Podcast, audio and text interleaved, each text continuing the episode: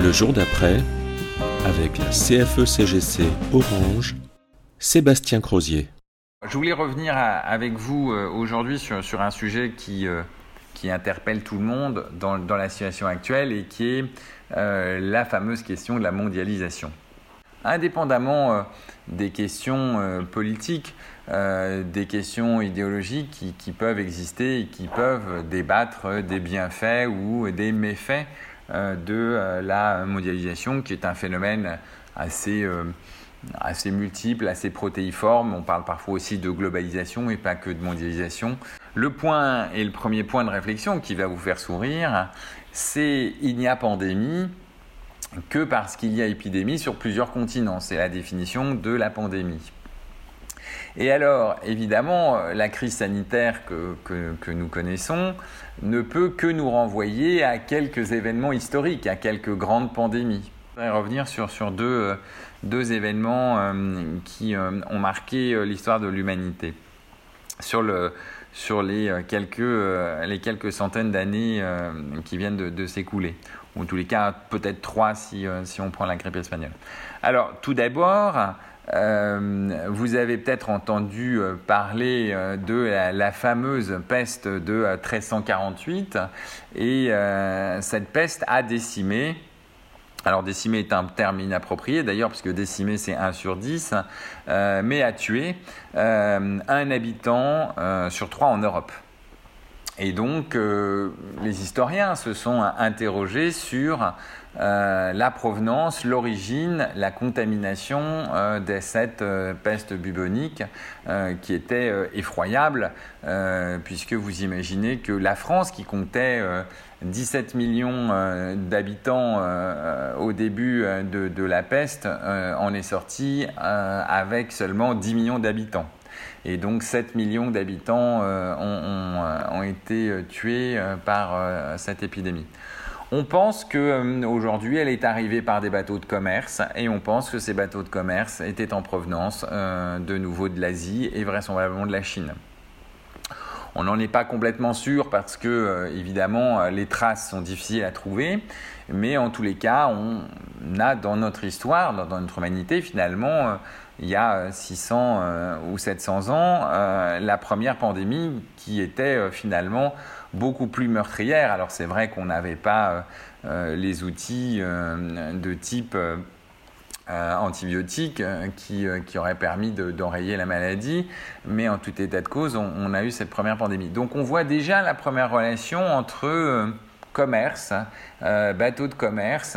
Euh, et euh, il y a eu pendant de nombreuses années dans les ports des processus de quarantaine qui faisaient que quand un marin était malade, le bateau était mis en quarantaine et, et, donc n'était pas autorisé à accoster. donc on voit bien que ces phénomènes d'épidémie et de pandémie étaient connus dans le commerce international et le commerce qui se faisait avec des bateaux à voile, euh, comme on, pouvait les, avoir à l'époque. Donc vous voyez, finalement, ce, n'est pas ce que nous vivons euh, n'est pas un phénomène très nouveau euh, dont sa propagation. c'est le commerce, c'est les échanges internationaux qui ont amené la contamination et, et la pandémie.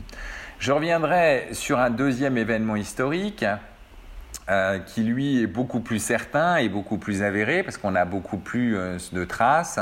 Euh, c'est ce qui s'est passé au XVIe siècle en Amérique latine, principalement. L'Amérique du Nord a, été un peu épargnée, mais en tous les cas, ça a été très vrai en Amérique latine c'est euh, l'arrivée des Espagnols euh, Cortés, emmenés par Cortés, euh, qui d'ailleurs, pour faire la conquête du Mexique, brûle ses navires et dit à ses soldats, dit à tous les marins qui étaient là, bah, écoutez, on a brûlé les bateaux, donc maintenant nous n'avons plus qu'à conquérir le pays.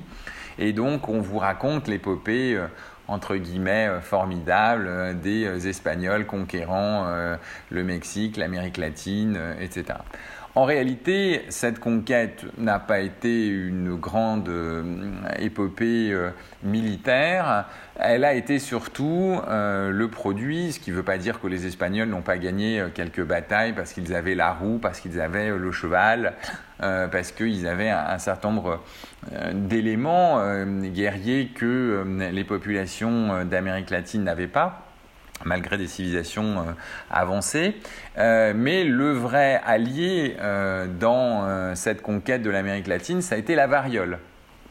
Et donc, les Européens qui étaient relativement vaccinés par la variole sont arrivés, ont côtoyé une population pas du tout en contact depuis des centaines d'années, voire des millénaires, avec, avec le le, virus de, la variole. Euh, et donc, à ce titre-là, euh, absolument pas du tout immunisé, pas de processus de sélection naturelle. Et donc, quand la variole est arrivée, eh ben, elle s'est propagée. Euh, comme un incendie avec un, comme un feu de forêt avec du, bois séché et pendant, pendant des mois sous le soleil, sous un soleil de plomb. Et donc, il y a eu des millions de morts euh, parmi euh, les Aztèques notamment. Euh, et donc évidemment, c'est ce qui a permis paradoxalement une conquête extrêmement rapide des Espagnols en, Amérique latine. Donc vous voyez déjà, deuxième, deuxième logique de mondialisation, cette fois-ci plus du commerce, mais cette fois-ci de la conquête du nouveau monde, et en réalité générateur d'une gigantesque pandémie euh, qui s'est euh, propagé euh, à toute l'Amérique latine. Alors on dit, par, on dit, mais ce n'est pas été complètement prouvé scientifiquement, que finalement les peuples d'Amérique du Sud se sont vengés parce qu'ils ont renvoyé vers l'Europe la syphilis. C'est pas complètement avéré parce qu'on on a évidemment dans cette histoire euh, des maladies, euh, pas toujours les éléments, mais on dit voilà, ils se sont vengés, ils ont finalement, parce que eux étaient à contrario atteints de la, syphilis, euh, l'Europe ne l'était pas, et, vous savez pour que, la syphilis a, tué beaucoup de, gens, que ça rend fou, et donc dans cette histoire des maladies, on voit comment maladie et mondialisation se, se mélangent. Le troisième événement euh, de pandémie et qui euh, matérialise euh, aussi ces processus de, mondialisation, c'est la grippe espagnole. Elle est plus récente. On n'a pas forcément une vision extrêmement claire malgré le fait que ça s'est déroulé il n'y a que 100 ans. ça a tué un nombre conséquent de, de, personnes en Europe. On considère que ça a tué plus de gens que la Grande Guerre, qui a pour autant euh, été considérée comme extrêmement meurtrière. On considère qu'il y a eu euh, près de 50 millions euh, de gens qui ont été tués par la grippe espagnole. On l'a appelée grippe espagnole par un coup un peu du sort médiatique. et le fait que c'était une grippe qui était en mai et, en juin, ce qui était assez inhabituel, qu'elle se déroulait en Espagne et que les autres pays européens étant en guerre, euh, les états-majors ont dissimulé l'information pour pas démoraliser les troupes quand il y avait des gens euh, qui mouraient au front euh, dans ces conditions-là. Et on a des interrogations avec une hypothèse plus que vraisemblable qui est de nouveau que la grippe espagnole était une maladie qui venait de nouveau de Chine et donc la, question s'est posée euh, de savoir si, euh, si en fait on n'aurait pas eu euh, finalement une sorte de coronavirus avant l'heure. Donc c'est quand même assez intéressant de voir que finalement toutes ces pandémies ne sont liées finalement, toutes ces pandémies ne sont liées que parce que les populations sur la planète aujourd'hui sont, sont, connectées entre elles. les populations circulent, les populations conquièrent, les populations, les populations échangent, les populations font du commerce. Et au final, pandémie et mondialisation, c'est un peu indissociable, puisque dans des temps plus reculés où les gens ne bougeaient pas, bah, certes, ils pouvaient se développer une maladie locale, mais elle était euh, réduite au village, euh, éventuellement euh, à, la région, mais certainement pas au monde entier. Donc vous voyez voyez, ce, petit recul historique nous, nous fait dire que ces événements se, répètent. Le deuxième élément sur la mondialisation et sur ce qu'on connaît de la mondialisation et en particulier de la mondialisation euh, économique, et, c'est assez intéressant au regard de notre secteur, c'est que euh, l'accélération de, la mondialisation, c'est-à-dire euh, indépendamment du processus d'échange marchands euh, qu'on avait par euh, les bateaux, euh, de la construction des empires coloniaux. en fait, on s'est rendu compte, et enfin en tous les cas on se, rend tout à fait compte, du rôle essentiel que jouent les télécoms dans cette mondialisation avec quelques, quelques exemples, qui, mais qui sont intéressants et qui, et qui font aussi partie de notre histoire, nous en tant que qu'Orange, euh, mais qui euh, existe aussi dans d'autres dans d'autres pays, c'est que pour organiser les échanges, à la fois les échanges marchands, à la fois les échanges d'individus, et eh ben, dès lors qu'on a commencé à avoir des outils de, communication, on a eu une accélération de ces échanges. Euh, quelques, euh, quelques exemples qui sont assez frappants, c'est euh, l'organisation des câbles sous-marins, dans lequel aujourd'hui 90% du trafic Internet circule. Si vous connaissez un petit peu l'histoire de ces câbles sous-marins qui marquent tout à fait les différentes étapes de la mondialisation. Vous avez des câbles sous-marins qui appartiennent, qui apparaissent au, au 19e siècle, et les câbles sous-marins sont structurés pour faire que euh, les empires coloniaux puissent communiquer avec enfin, les, euh, pays, euh, les pays européens principalement, puissent communiquer avec leurs empires coloniaux. Et donc, vous verrez que la structure, la première structure des, câbles, à l'exception peut-être des câbles entre l'Europe et les États-Unis, c'est en réalité des câbles entre l'Angleterre et le Commonwealth et euh, c'est aussi des câbles avec entre euh, la France et euh, les pays dans lesquels qu'elle a colonisé. Et donc ça, c'est assez, c'est, assez intéressant. Ce processus dans l'histoire des câbles fait qu'on a une deuxième époque hein, qui fait que après la, Deuxième Guerre mondiale, les câbles sous-marins sont, ont été développés et déployés de façon un peu différente, dans une sorte de développement euh, mondial euh, et c'est là où vous voyez euh, s'installer toute une série d'institutions très internationales, à commencer par l'ONU, même si vous me diriez que vous avez eu la SDN, la Société des Nations, 20, 25 ans avant, mais vous avez l'idée qu'il faut interconnecter tous les pays les uns avec les autres et donc on rentre dans un processus euh, où euh, de façon intergouvernementale, euh, tout le monde se relie à tout le monde au travers de ces câbles sous-marins. Et puis on a évidemment la troisième phase qui fait que quand les télécoms deviennent euh, quelque chose de privé, non plus de public, là en fait les câbles sont posés sur la base d'intérêt euh, économique et donc chaque opérateur a son propre réseau de câbles ou dépose son propre réseau de câbles. Aujourd'hui maintenant les GAFA en fonction des intérêts économiques qui sont les siens.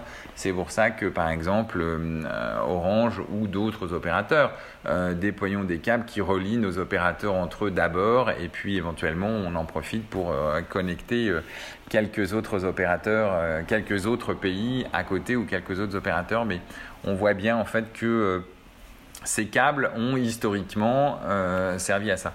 Et aujourd'hui, en fait, on se rend compte que la mondialisation n'est permise que parce que nous avons une très haute densité de transfert d'informations au travers des câbles, au travers de, des télécommunications. Ça a été tous les outils que vous connaissez, euh, bien sûr, euh, au début, le télégraphe, euh, le, téléphone, ça a été le téléx, ça a été des, tas d'outils comme vous connaissez, et puis au final, et, puis au final aujourd'hui l'internet, et, et, donc c'est le transfert d'informations sur les les, les produits à, à, produire. Et donc on envoie immédiatement entre le studio de design qui se trouve à un endroit et la fabrique de vêtements qui est à l'opposé du monde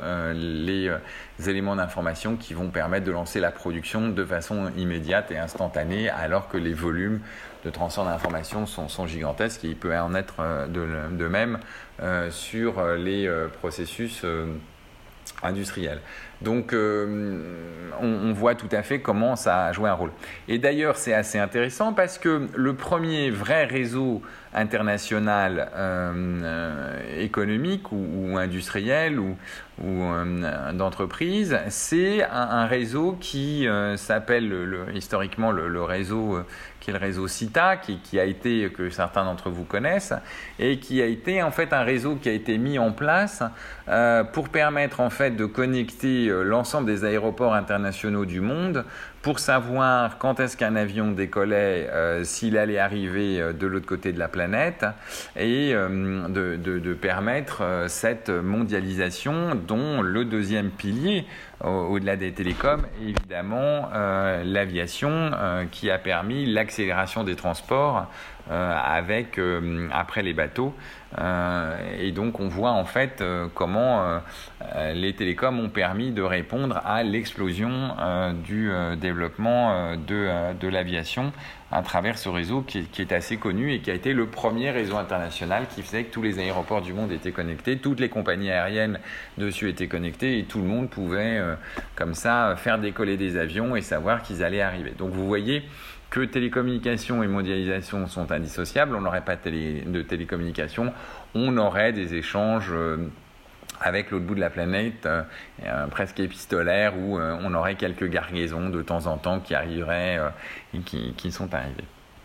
Donc évidemment, euh, ça nous amène à, réfléchir et, donc euh, nous, nous en vivons et nous en vivons d'autant plus que dans cette logique de, mondialisation, euh, on est arrivé à une forme de normalisation parce que cette mondialisation, cet échange des, produits d'un pays à l'autre et des services, on, va voir tout à l'heure que ça concerne parfois aussi les, personnes. Y a une logique de normes qui s'est imposée euh, pour, euh, pour permettre euh, le transfert des marchandises, des produits et des, services. Et de nouveau, dans le secteur des télécoms, nous sommes euh, tous assez familiers avec le principe de roaming euh, et euh, ce principe de, roaming fait que nous passons d'un pays à l'autre parce que justement avec le même téléphone et nous nous connectons sur des opérateurs qui ne sont pas ceux auxquels, à celui auquel on est abonné dans son pays d'origine mais on peut communiquer et donc on peut continuer à, à être itinérant à travers le, monde entier avec un seul abonnement. Alors évidemment, dans la crise actuelle, on voit, et on le voit très clairement, que euh, pour une entreprise comme, comme la nôtre, euh, les revenus du roaming se sont effondrés puisque la dimension la dimension euh, du déplacement international enfin, a un peu disparu ces derniers temps puisque le confinement n'est pas que n'est pas que dans son appartement ou dans sa maison, elle est aussi dans son, dans son pays. Euh, donc voilà, voilà quelques premières réflexions euh, sur, euh, sur, sur les logiques de, mondialisation. Et on voit aussi comment en fait parallèlement au fil de l'histoire après la deuxième guerre mondiale l'instauration d'institutions comme l'organisation mondiale du commerce qui a visé à faire entrer de plus en plus de pays sous réserve en fait de, de, de d'engagement de, non-taxation ou de non-surtaxation des, produits, euh, des produits importés euh, a, fait son chemin et on est arrivé euh, à la situation actuelle. Mais aussi parce que les normes reconnues par les différents États ont été les mêmes et il a fallu cette normalisation soit normalisation, on va dire contrainte pour que ça marche, euh, le cas du téléphone, mais aussi euh, normalisation sur euh, l'acceptation des normes sanitaires, des normes sécuritaires qu'on peut avoir sur les produits tels que identifiés. donc voilà quelques, quelques éléments. Un, autre, un autre événement qui, qui, est assez intéressant aussi dans ces processus de mondialisation et qui nous amène à, réfléchir, c'est cette espèce d'immense liberté euh, que, nous avons, qui, hier était une liberté, demain on verra si, ça le reste, euh, qui était euh, la circulation indépendamment des aspects de produits, sur lesquels on reviendra, et sur les déséquilibres aujourd'hui qui ont, été créés, qui sont le tourisme. Euh, que quel tourisme. Et on voit euh, qu'on a une circulation, alors pas forcément des travailleurs, je parlais tout à l'heure des personnes, mais on voit aujourd'hui l'explosion du tourisme international. On voit avec des effets euh, plus ou moins positifs pour, pour les, les, les, pays visités, parce que parfois les sites touristiques sont, sont abîmés avec des, des, flux qui sont extrêmement importants. Hein. Euh, je prends euh, le Machu Picchu. Hein. Aujourd'hui, on est obligé de limiter le nombre de visiteurs du Machu Picchu pour pas dégrader le site. Euh, mais c'est le cas de toute une série d'autres sites dans le monde où on a des queues, des réservations, des files d'attente, etc. Parce que le monde entier, parce que tous les habitants du monde entier viennent, viennent avoir des activités touristiques. Alors évidemment, la France peut s'en réjouir, mais juste pour vous donner un ordre d'idée, euh, le tourisme euh, international, je ne parle pas du tourisme franco-français, mais le tourisme international pèse économiquement plus que le secteur des télécoms euh, dans notre pays. Et donc, vous voyez le poids que représente le secteur du, tourisme, qui est une forme de, qui est une expression, on va dire plus qu'une forme, une expression de, cette mondialisation.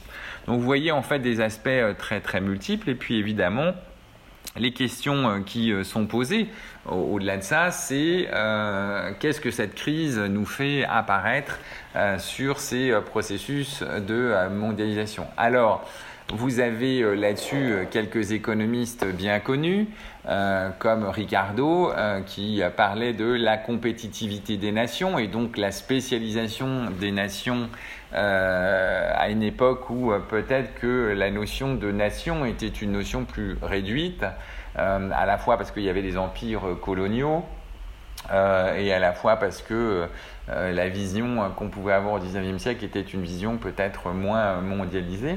Mais en tout cas, il nous décrit les processus que nous connaissons aujourd'hui, qui dit, bah voilà, en fait, une nation va se spécialiser euh, et donc euh, va avoir un avantage compétitif et économique parce que soit il a la main d'œuvre, soit parce qu'il a les ressources, euh, et donc va se spécialiser pour produire, et, et donc il va produire moins cher, et donc en produisant moins cher, bah, il va être le plus compétitif des pays, et dès lors il va rentrer dans un processus d'exportation, et, et, sa production pourra être écoulée. A contrario, il va apporter tout le reste. Alors évidemment, c'est ce que nous avons nous connu avec euh, une vraie rupture euh, dans euh, l'histoire de l'humanité. vous avez hein, toutes ces ruptures, les télécommunications en sont un exemple, le développement de l'aviation en est un autre, les, avions sont arrivés à peu près à la même époque, mais enfin l'aviation commerciale est arrivée beaucoup plus tard que paradoxalement le, téléphone.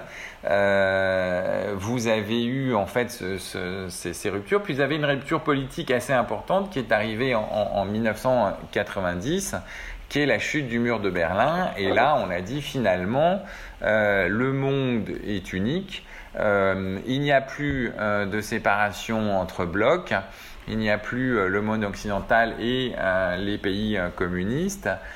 donc nous pouvons rentrer dans un processus très global au travers bien sûr de l'Organisation mondiale du commerce qui, a, été un des outils, mais d'autres instances internationales qui sont développées et finalement tout le monde a pu commencer à commercer avec tout le monde et tout le monde a pu échanger.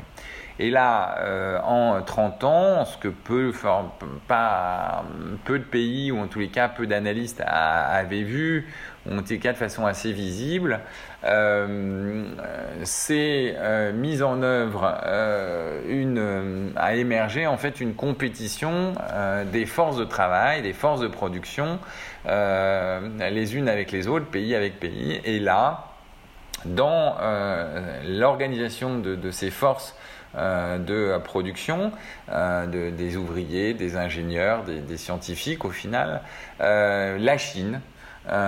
qui avait une population assez importante, qui avait une culture finalement assez centralisée, malgré une diversité culturelle, malgré une diversité linguistique, a été en mesure, avec un système un peu autoritaire, de mettre en place un système de production compétitif euh, est plus compétitif que dans un certain nombre de, euh, dans plus que dans, un centre de pays et euh, dans un nombre de secteurs extrêmement importants. Et on dit aujourd'hui de la Chine qu'elle est l'usine du monde.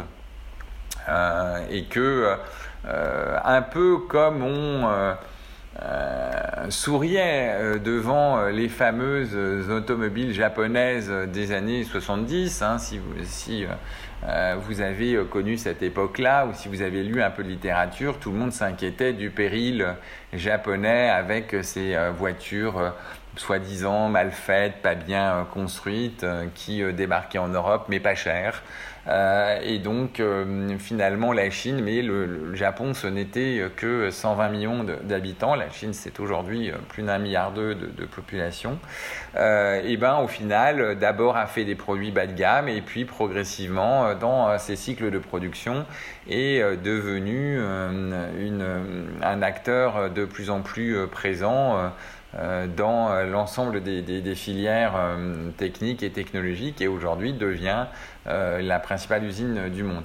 Alors évidemment, vous allez euh, me dire que la Chine aujourd'hui ne représente que 12% du, PIB international, que les États-Unis en représentent encore 22. À titre de comparaison, euh, la France, qui au début des années 2000 en représentait 6, n'en représente plus que 3. C'est le processus de développement économique d'un certain nombre de pays en particulier de, la Chine, hein, qui, représentait euh, très peu. Euh, ce n'est que 12%, mais c'est avec une croissance, ou dans tous les cas, c'était avec une croissance euh, qui était une croissance assez importante, puisque c'était une, croissance qui avoisinait les 10% par an, ou en tous les cas qui, qui a pendant très longtemps avoisiné 10% par an, ce qui est, qui était absolument colossal. Donc la Chine, évidemment, dispose d'un réservoir de main-d'œuvre qui est absolument gigantesque.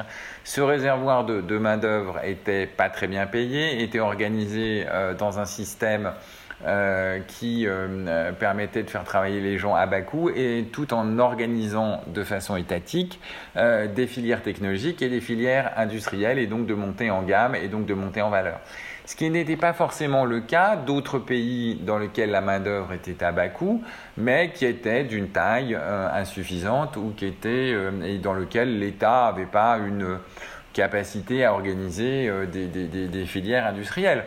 On sait tous très bien que dans le domaine du textile, pendant très longtemps, le Maghreb a été très très euh, demandé parce que justement les coûts de production étaient, euh, étaient faibles. Euh, aujourd'hui, il se trouve qu'ils ont été plus faibles en, Chine, mais, mais la taille et, les États ne, se sont pas organisés pour en faire des services et peut-être que aussi l'activité ne, le permet pas, qui, euh, qui est en gamme. Et donc la Chine est devenue euh, l'usine du monde. Aujourd'hui, euh, les flux, les flux de production sont massifs en Chine et on le voit.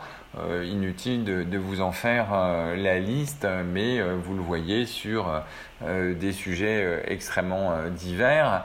Et évidemment, dans cette crise sanitaire, nous voyons que cette usine du monde euh, produit euh, des choses qui sont absolument essentielles, euh, qui ne sont produites que là-bas, à commencer par exemple par les masques, à commencer par les médicaments, dans lesquels l'ensemble des acteurs économiques, l'ensemble des acteurs industriels a décidé de délocaliser sa production en Chine parce que les coûts de production étaient bas, parce qu'il y, y, avait des filières organisées par l'État, et donc on voit comment euh, finalement, le régime chinois, bien que prétendument communiste, a utilisé parfaitement les théories libérales décrites au XIXe siècle par le système marxiste notamment, mais par Ricardo, hein, parce que Marx est d'abord un économiste et pas, et pas, et pas un politique, contrairement à, à, l'imaginaire qui en est retenu, et comment en fait on peut utiliser cette force de production pour, euh, à son profit en utilisant euh, tous les mécanismes du système capitaliste et, en les renversant.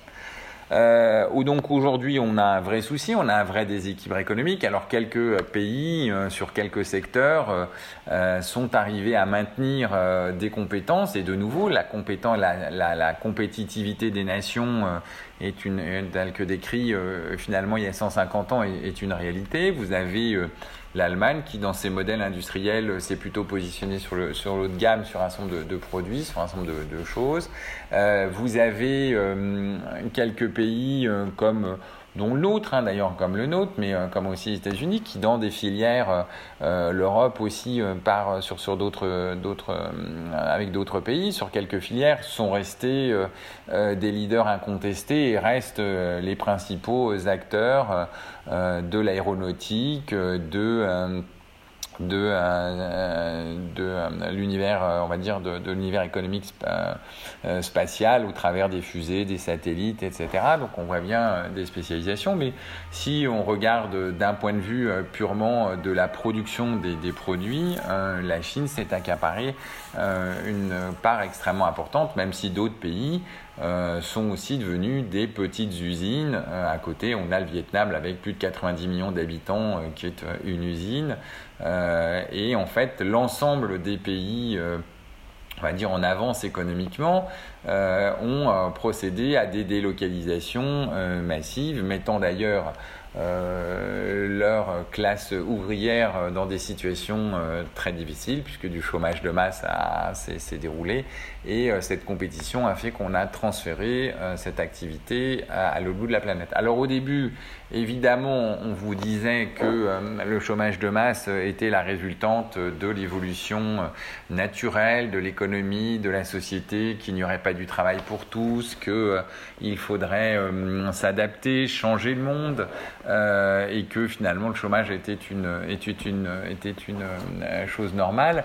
Mais aujourd'hui, on le voit. Euh, il n'y a du chômage que parce que nous avons décidé de déplacer nos activités de production.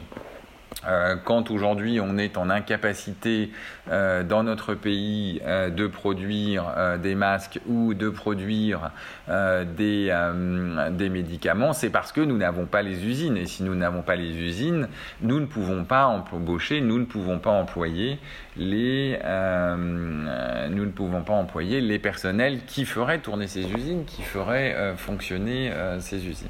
Donc évidemment, cette mondialisation apparaît dans tous ces aspects euh, négatifs, c'est-à-dire la première dimension dénoncée depuis un certain temps par euh, euh, certains politiques en disant mais euh, attendez, on a une vraie difficulté, cette compétitivité, cette compétition pardon des travailleurs du monde entier est absolument détestable et instabilise nos pays avec comme résultante la montée des extrêmes parce que population au chômage, population paupérisée est problématique. Et puis de l'autre côté, ben, on voit que derrière c'est une atteinte à la souveraineté des nations ou euh, d'ensembles euh, économiques qui voudraient euh, se réunir, éventuellement politiquement, comme le tente l'Europe, de le faire. Donc on voit comment deux phénomènes décrits, la question du, travailleur et, la question de la souveraineté se, rejoignent et apparaissent au, grand jour de, la, crise. Euh, ces phénomènes sont évidemment euh, révélés euh, par, par la situation actuelle et, évidemment ne manquent pas d'interroger sur ce que nous devons comprendre de, la mondialisation. Alors évidemment, ne nous leurrons pas, la mondialisation a aussi eu quelques bénéfices, c'est-à-dire ces transferts massifs au final de richesses euh, sur lequel on s'est appuyé, euh, parfois avec démagogie, en disant aux consommateurs mais euh, demain vous paierez moins cher. Et c'est vrai que le consommateur paye moins cher sa télévision 4K fabriquée en Chine qu'en Europe. Donc on s'est appuyé sur le consommateur contre le travailleur pour lui dire mais c'est moins cher si tu, tu achètes. Évidemment, cette, cette, cette, dualité entre consommateurs et travailleurs a oublié le fait qu'ils étaient composantes, les deux composantes d'un individu unique qui est le citoyen et que ce que le citoyen perdait en tant que travailleur, il ne le gagnait pas forcément en tant que consommateur. Et en tous les cas, l'instabilité sociale qui, qui en résultait euh, était, euh, était là.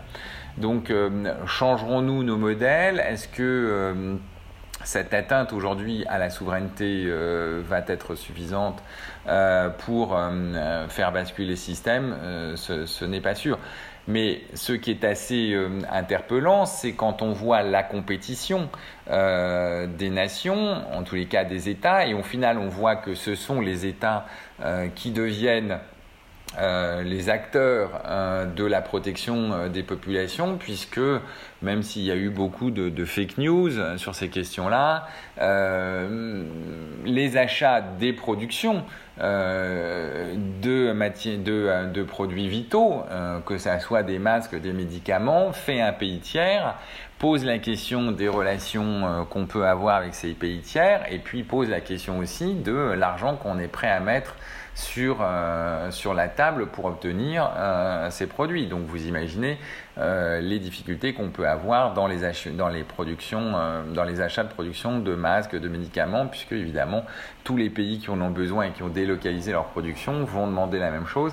Et donc il va y avoir des logiques de priorisation qui, qui vont s'installer. Et donc cette perte de souveraineté est réelle, puisqu'en fait on est même plus sûr d'avoir les éléments euh, indispensable au fonctionnement euh, de, notre pays, même si on comprend bien que sur toute une série de secteurs, on ne pourra pas installer, euh, on ne pourra pas installer des usines ou des activités spécialisées dans chaque pays et qu'il faudra avoir une forme de répartition de, de, de la production au travers du monde. Euh, donc évidemment, on se renvoie à l'État-nation euh, qui euh, se bat parfois pour avoir le matériel parce qu'il a laissé partir ses usines apparaît comme étant l'acteur protecteur des, populations. On voit bien que certains pays euh, qui euh, n'ont pas euh, les éléments de production dans leur pays pour la récupérer ont, toutes les difficultés à, l'avoir.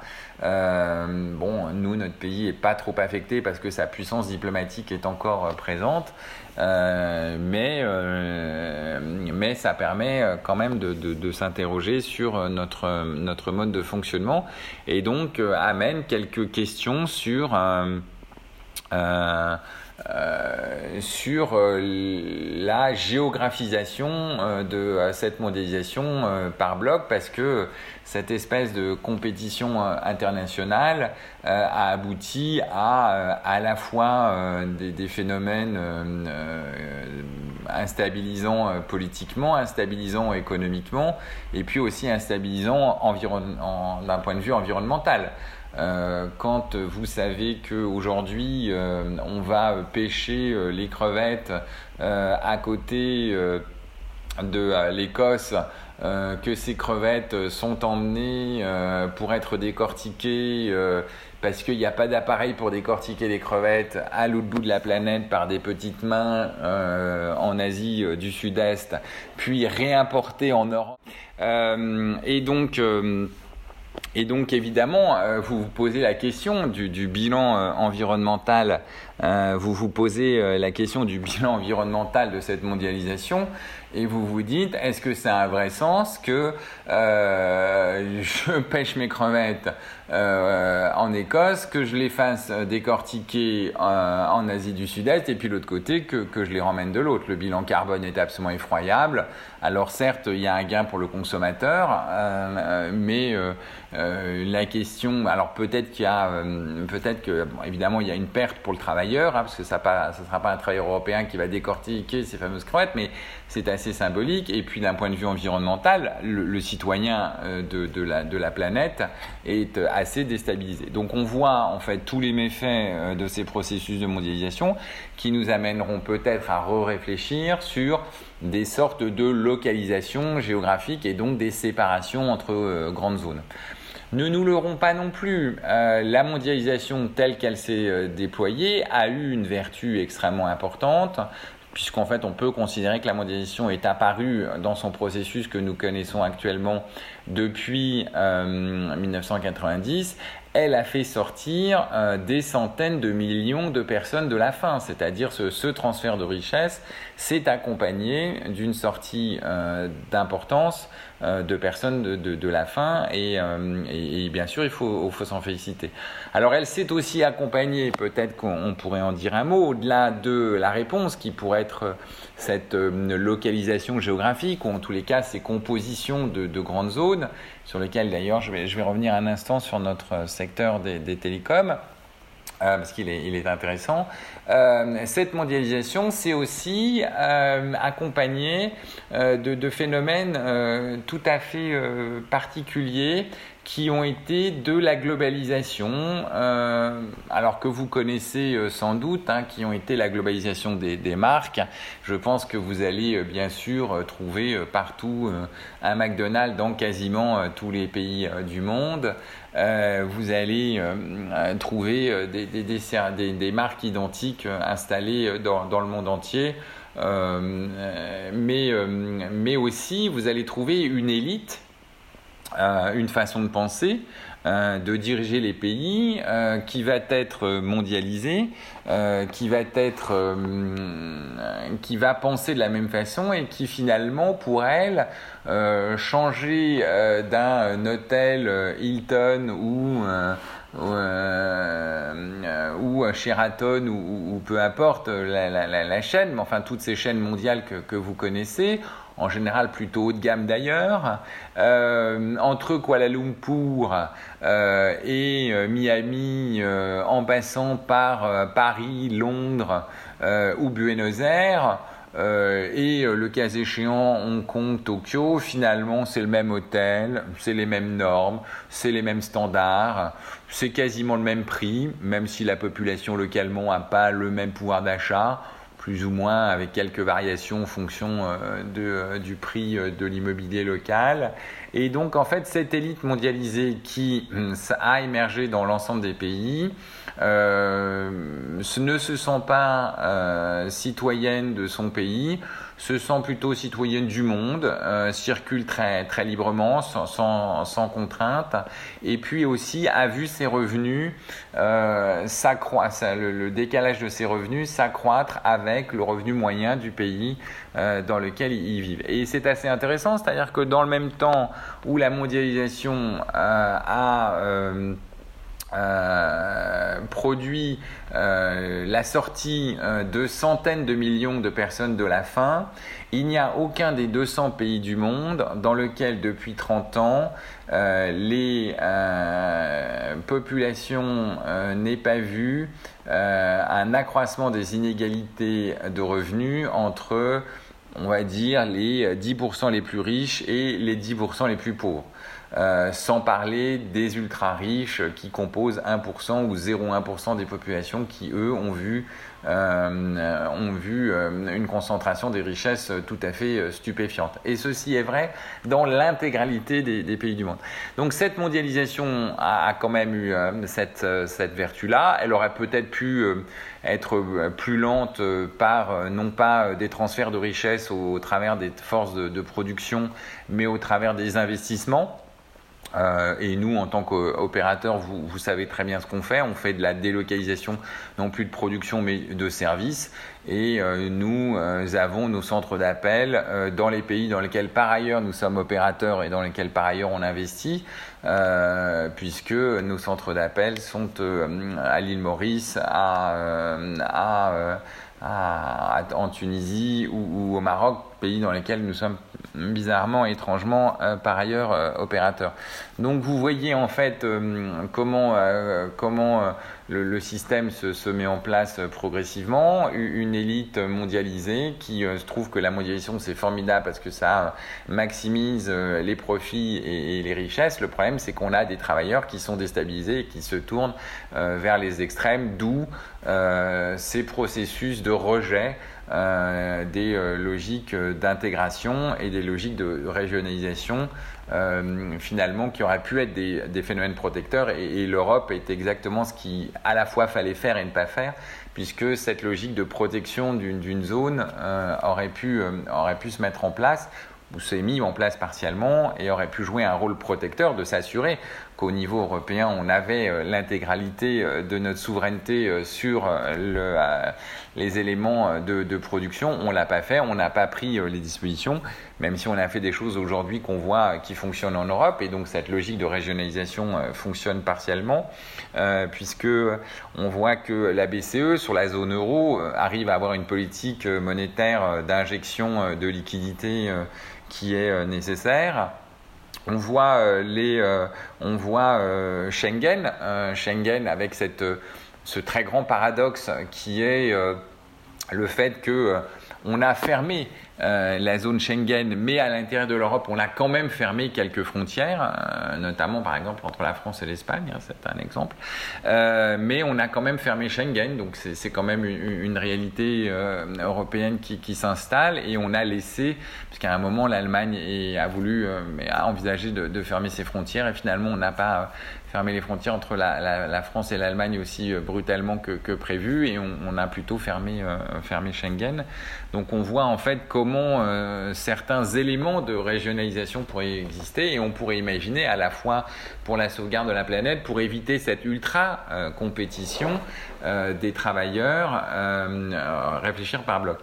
Et j'en veux juste pour preuve le dernier élément qui est assez intéressant qui est que cette mondialisation n'a pas affecté que la production des produits, mais aussi euh, les logiques de service et euh, des personnes qui euh, ont été déplacées. Et donc je vais juste vous faire un, dernier petit zoom sur un point précis de, cette mondialisation, qui est la mondialisation des travailleurs et de la circulation des travailleurs, qui n'est pas tout à fait la même chose que la circulation des produits. Si vous prenez la question euh, des travailleurs détachés qui, euh, dans euh, le cadre européen, existe, hein, c'est-à-dire que vous avez la possibilité d'être embauché par une entreprise. On a souvent parlé du fameux plombier polonais, donc une entreprise polonaise, et vous venez travailler six mois librement en France et vous avez votre contrat polonais et donc vous êtes assujetti aux règles sociales Alors même si bien sûr euh, euh, on a mis euh, quelques limitations pour faire que les minima sociaux du pays dans lequel on travaille soient respectés, il ne reste pas moins que c'est assez difficile à vérifier dans tous les cas. Et, évidemment, évidemment, on aurait pu imaginer qu'à terme, dans la zone, dans la zone européenne, enfin dans l'Union européenne, bah, à la fin, euh, le niveau de vie euh, des pays euh, les plus fragiles ou les plus pauvres augmente et à la fin finalement on arrive tous à peu près au même niveau de vie. Et on l'a vu quand on a accepté certains pays comme l'Espagne euh, l'Espagne à la sortie, euh, de, euh, à la, sortie de la dictature de Franco était très en retard économiquement. Et son intégration au niveau de l'Union européenne, les investissements que l'Union européenne a fait à l'intérieur ont permis de monter le niveau de vie. Et donc les fameux flux migratoires, les fameux flux de travail qu'on avait entre l'Espagne et la France ont, progressivement disparu et, on est arrivé à un niveau de vie euh, plus ou moins équivalent. On aurait pu imaginer qu'il en soit avec la même chose avec les pays de l'Est que nous avons intégrés au, sein de l'Union, même si de nouveau euh, cet élargissement euh, a créé une compétition entre les travailleurs et on a introduit la notion de, travailleurs détachés. Mais ce qui a été beaucoup plus dévastateur dans cette logique de, de travailleurs détachés, c'est que un travailleur détaché ne veut pas dire travailleur citoyen euh, puisqu'en fait il suffit d'avoir un permis de travail euh, de l'Union pour travailler dans l'Union. donc, si vous êtes un Ukrainien et que vous, décidez, vous arrivez à obtenir un permis de travail en Roumanie, vous pouvez travailler en tant que travailleur dans, dans toute l'Union. Et puis, on est arrivé à des folies puisque la Pologne a passé un accord avec les Philippines qui fait que tout Philippin qui demande un permis de travail polonais peut l'obtenir automatiquement en allant à l'ambassade de, Pologne les, aux Philippines. Et le résultat, c'est qu'il peut travailler en tant que travailleur détaché sur toute l'Union européenne à partir d'une entreprise polonaise tout en étant philippin. Évidemment, vous voyez que cette compétition euh, complètement exacerbée, cette phase ultime euh, de la mondialisation est absolument dévastatrice parce que non seulement elle continue à générer un chômage de masse, mais là, les réactions euh, identitaires sont de plus en plus violentes et donc génèrent une montée des extrêmes ou en tous les cas euh, de, des réactions extrêmement vives, d'où euh, les fameux euh, phénomènes qu'on a eus sur le Brexit, avec un phénomène tout à fait particulier, hein, qui est que le Brexit est d'abord le rejet de, et, le rejet évidemment bien sûr de l'Union, mais pas que de l'Union, mais surtout le rejet du, chômage de masse. Et depuis le Brexit, tout le monde a, planifié un écroulement de, l'économie euh, britannique. Force est de constater que ce n'est pas le cas euh, et que euh, le chômage en, Grande-Bretagne est au plus bas puisque sur toute la partie, on va dire, de services, des travailleurs détachés et des travailleurs étrangers, tout le monde est parti de Grande-Bretagne pensant qu'il n'aurait pas de permis de travail pour travailler et donc depuis je crois qu'il n'y a pas le chômage euh, en Angleterre avant la crise hein, évidemment euh, sanitaire était euh, à 3,9%, c'est-à-dire au plus bas niveau depuis 1973 ou 1974.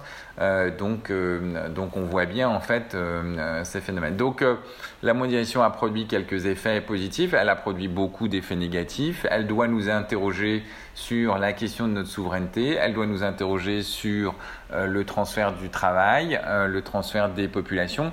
Je n'ai pas donné l'autre exemple que euh, j'ai eu l'occasion de donner sur les inégalités du travail la dernière fois, qui était euh, comment se fait-il que euh, le jour où nous fermons les frontières, les agriculteurs ou ceux qui exploitent pas forcément les petits agriculteurs, mais les grandes exploitations, euh, ne trouvent plus, on, constate une pénurie de 200 000 travailleurs euh, étrangers qui ne viennent plus sur notre territoire national cueillir les fraises. Bon, ils ont fait un appel national pour que des gens viennent cueillir les fraises. Peut-être que les fraises seront plus chères euh, dans les supermarchés demain, mais il ne restera pas moins qu'il y aura 200 saisonniers c'est-à-dire l'équivalent de plus de 100 000 chômeurs annuels en temps plein qui euh, disparaîtront parce qu'ils auront été saisonniers pendant six mois, parce que les frontières sont fermées, ce qui veut bien dire que euh, la logique d'ouverture des frontières fait déplacer des gens, fait déplacer des travailleurs et fait que, évidemment, c'est le moins cher qui l'emporte des travailleurs. C'est celui qui est le plus paupérisé qui va l'emporter. Évidemment, ça déstabilise nos, sociétés. Donc, vous voyez en fait que la mondialisation, bah oui, bien sûr, Hein, nous en sommes euh, en partie à l'origine. Euh, les télécommunications, oui, euh, les pandémies sont mondiales, oui, cette, planète est, toute seule, toute, petite, en tous les cas elle se, raccourcit. oui, vous voyez tous les, effets. Qui, ont, émergé depuis 30 ans. oui, il est temps de, réfléchir à, la mondialisation que nous voulons. Euh, et, euh, aux, stabilités économiques qu'on veut, peut-être des euh, grands blocs géographiques qui fassent que finalement, à l'intérieur de, ces grands blocs, on ait l'ensemble des produits vitaux dont on ait besoin et qu'on ne soit pas dépendant comme ça et que pour protéger l'environnement, on évite de continuer à balader les produits euh, d'un bout à l'autre du monde, puisque vous imaginez qu'entre euh, les matières premières euh, qui sont extraites à un endroit, les usines de production à l'autre et la réception de, et là où les produits sont consommés et utilisés, globalement, on a fait trois fois le tour de, la planète. Et donc, c'est tout à fait interpellant sur la question environnementale.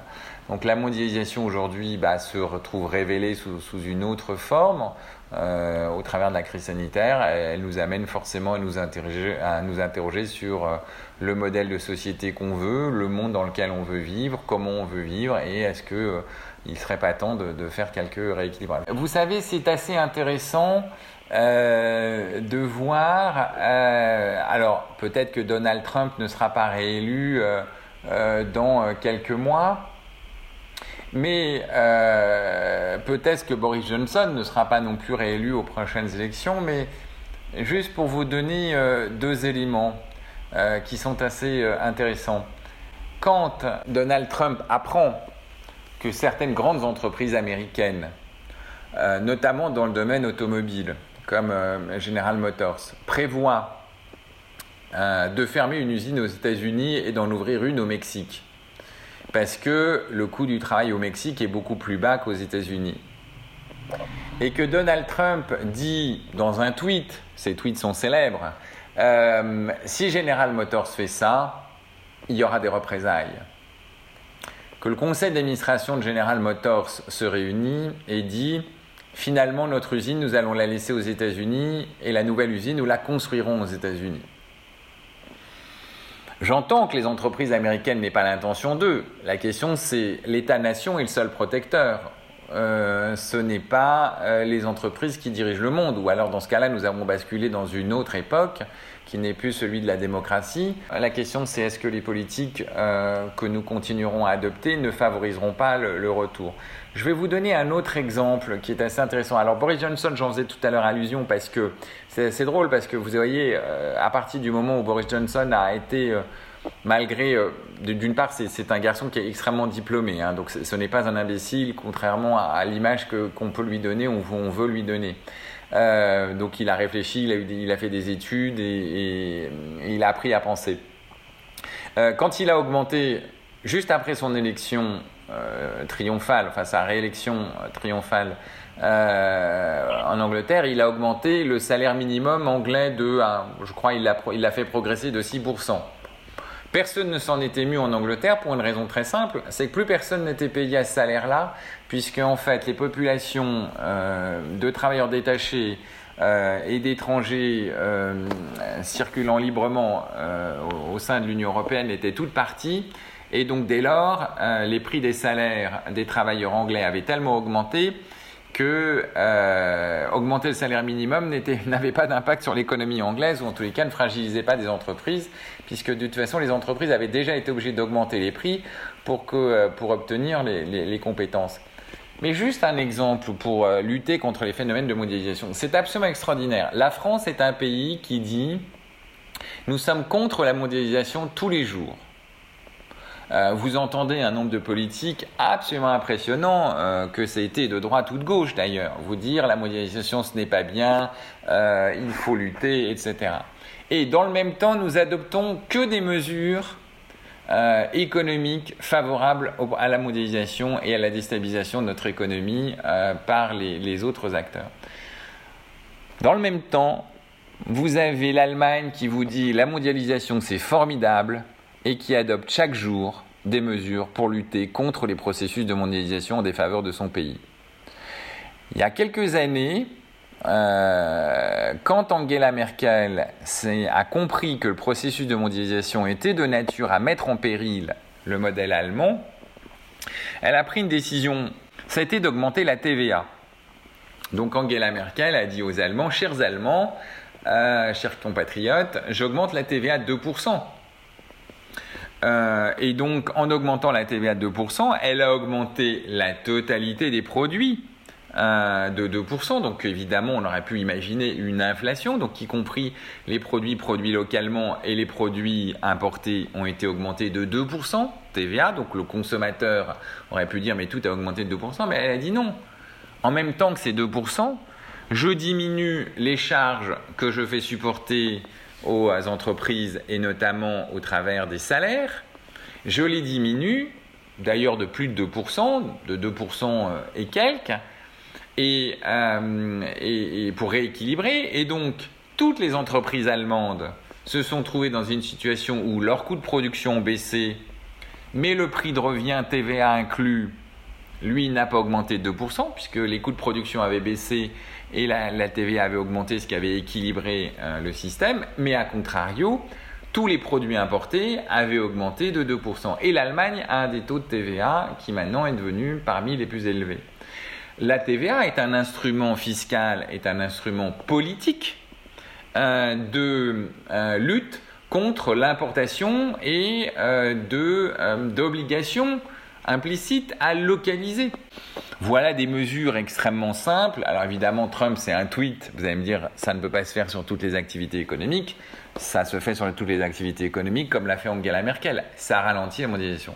Donc il est très facile de redresser la situation plus quelques politiques publiques euh, qui visent à favoriser euh, les euh, achats français ou à tout le moins européens parce que une partie de notre économie n'est pas soumise aux règles de l'OMC. J'en veux pour preuve, par exemple, le secteur des télécoms, sur lequel d'ailleurs la CFE-CGC a porté l'affaire devant le Conseil d'État, a attaqué les décisions de l'autorité de régulation de l'ARCEP qui veut que les enchères euh, aient lieu sans obligation sur la localisation de l'emploi dans notre pays, contrairement aux licences 5G, euh, aux licences 3G en l'an 2000. Donc on a attaqué en disant mais on ne comprend pas, dans la loi Télécom, il est marqué vous devez protéger l'emploi, vous ne faites rien, les constructeurs ont disparu. Il suffit juste que dans le licence 5G, euh, le législateur et le régulateur décident que 85% de la valeur doit être produite dans notre pays. Euh, que les centres d'appel doivent être localisés dans notre pays et vous verrez 25 000 emplois des centres d'appel être rapatriés. Vous verrez les constructeurs, euh, alors évidemment ils se réinstallent, Huawei a fait une usine en France, mais enfin en tous les cas il a fait une usine en France. Vous verrez euh, la construction de la valeur ajoutée sur les équipements se refaire dans notre pays et donc on retrouvera de l'emploi dans notre pays avec tous les bénéfices qu'il y a, ce qui n'empêchera pas les échanges internationaux. Ce qui est excessif, c'est le niveau de mondialisation qui fait que euh, on déplace tout euh, de façon déstabilisante euh, vers un pays qui est l'usine du monde et vers d'autres pays. D'ailleurs, il n'y a pas que l'usine du monde et en déstructurant socialement et économiquement les, les autres pays. Pourquoi la Russie ne serait pas dans l'Europe? La Russie a toujours appartenu à l'Europe. Euh, Diderot fréquentait euh, et enseignait le français à la cour de Catherine II en, 1760. Euh, la Russie est une composante à l'évidence de l'Europe et c'est vrai que la question de l'intégration de la Russie dans l'Europe doit mécaniquement se poser. Certainement plus, certainement plus, la Russie appartient certainement plus à l'Europe, à la fois dans sa culture économique, dans son histoire, que par exemple la Turquie qui elle appartient beaucoup plus au Moyen-Orient. Donc déjà, euh, la question du pétrole pourrait être très simplement résolue si nos relations avec la Russie n'étaient pas aussi détestables. Et ça, évidemment, c'est une erreur géostratégique de s'opposer à la Russie. La question, c'est pourquoi on s'oppose à la Russie? Peut-être parce que euh, nous avons euh, des gouvernants qui sont influencés par une école de pensée américaine qui ne voudrait pas que l'Europe, l'Union européenne et la Russie se mettent trop d'accord euh, pour constituer un bloc, euh, un, bloc politique et économique qui ait euh, cet avantage-là. Le deuxième élément, c'est oui, bien sûr, les États-Unis ont les GAFAM, bien sûr, les Chinois ont les BATX, mais euh, n'oublions pas que sur la chaîne du numérique, euh, il y a d'autres acteurs, et dans ces acteurs, il y a les opérateurs télécoms qui ont des capacités à faire un certain nombre de choses, et que les opérateurs télécoms les plus importants du monde euh, sont tous des opérateurs européens, et ils sont tous implantés dans tous les pays du monde. Vous prenez Vodafone qui est implanté dans quasiment tous les pays du Commonwealth. Vous prenez Telefonica qui est implanté dans quasiment toutes ces anciennes colonies d'Amérique du Sud. Vous prenez la France qui est, qui est aussi présent énormément en Afrique.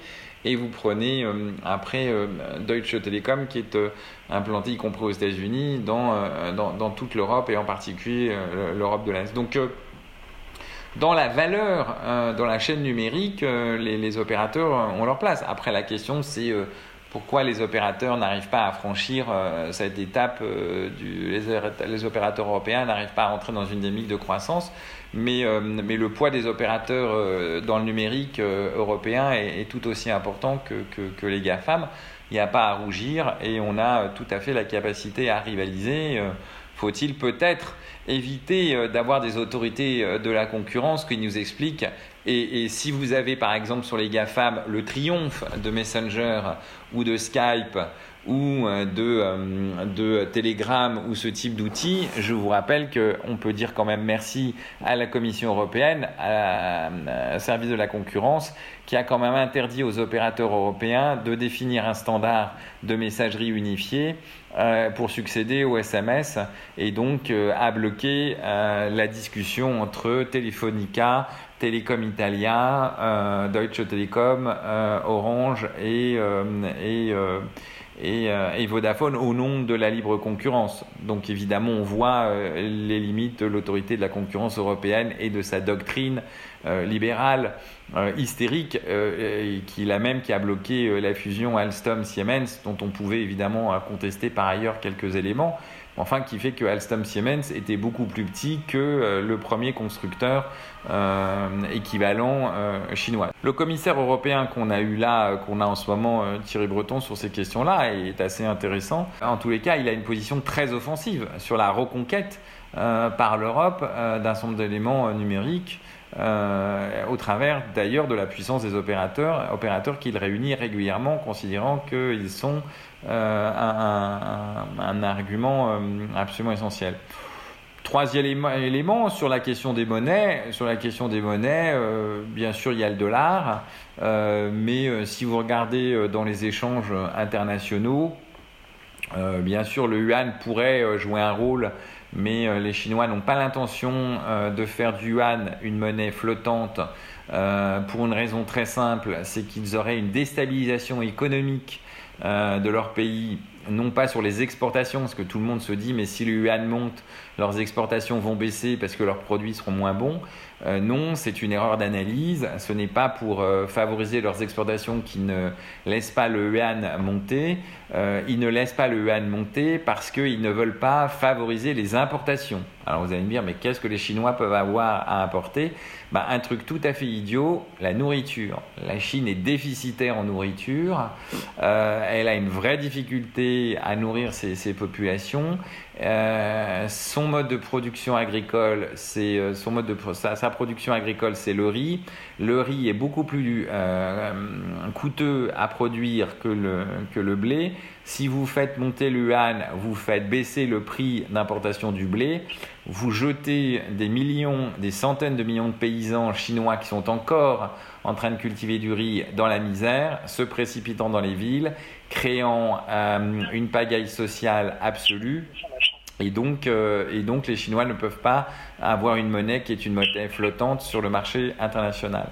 Donc euh, voilà pourquoi il n'y a que le dollar ou l'euro. Et quand vous regardez le poids de l'euro sur les marchés internationaux, les émissions d'obligations, les, les, monnaies, la monnaie d'échange, euh, même si euh, derrière effectivement les États-Unis, euh, la différence c'est pas, vous apercevez que l'euro, l'euro a à peu près la même, la même dimension ou une dimension à peu près équivalente euh, une dimension équivalente sur, euh, sur les émissions d'obligations, sur, sur, les valeurs financières. Si le dollar continue à être échangé sur le marché des matières premières et, euh, est encore très en visibilité, même si sa, sa place régresse, c'est parce que les États-Unis ont surtout un quatrième avantage qui n'a pas été cité, qui s'appelle une armée. Euh, et que cette armée est capable d'intervenir partout dans le monde, euh, d'envahir n'importe quel pays, on l'a vu, pas forcément pour le meilleur, et donc à ce titre-là d'imposer un certain nombre de règles euh, et, donc, et donc de déstabiliser profondément une région, un pays, et de prendre des prétextes parfois fallacieux pour, pour l'envahir et, et, le, soumettre à, à son diktat. Donc le vrai, la vraie, le vrai débat entre euh, le vrai débat, il, est euh, il est, il est celui-là, c'est-à-dire il n'est pas la question de la monnaie, il n'est pas la question du numérique, il n'est pas la question des, ressources, il est est-ce que l'Europe a la volonté de se construire en puissance locale ou globale en étant 600 millions d'habitants en incluant la Russie C'est le vrai débat et donc là on aurait une autonomie à la fois de ressources, de matières premières, euh, de, d'espace économique suffisant. Après, il y a un certain nombre de réformes, il y a un certain nombre de, fonctionnements qu'il faudrait aménager pour respecter à la fois les nations, parce qu'on ne construit pas, on ne construira pas l'Europe sans les nations, sans les peuples. ce qui n'a pas été la voie suivie ces dernières années. et, la Russie aussi a une force militaire de projection et on le voit d'ailleurs dans certains conflits. Et donc le, rééquilibrage se ferait. Euh, ce, multi, euh, ce monde multipolaire, effectivement, dans lequel l'Europe pourrait jouer un rôle, d'être le troisième pôle entre euh, la Chine et les États-Unis pourrait exister. on n'est pas forcément parti pour le faire. Ça serait sans doute plus équilibrant pour le monde et ça permettrait la fameuse régionalisation euh, qui répondrait à, cette fameuse mondialisation qui organise des transferts euh, d'un bout à l'autre de la planète, alors que les régionalisations permettraient d'avoir des régions euh, qui globalement font que à l'intérieur d'une région, tout le monde vit à peu près à, peu près tout le, même niveau de vie et que la compétition des travailleurs du monde entier se ferait sur les travailleurs d'une région et assumerait les rééquilibrages sociaux qui, seraient nécessaires et, et mettrait peut-être fin à un centre de tensions. On n'en est malheureusement euh, pas, là, on en est encore loin. Je suis pas sûr que le monde d'après euh, soit euh, se, cale sur le jour d'après, que toutes ces pensées, toutes ces réflexions sur ce que la mondialisation, une autre mondialisation, une, logique de multi-régionalisation pourrait être, soit présent. Mais euh, pas d'inquiétude, l'Europe recèle en elle-même euh, la capacité à euh, rivaliser avec les États-Unis. Je vous remercie, protégez-vous, merci à tous.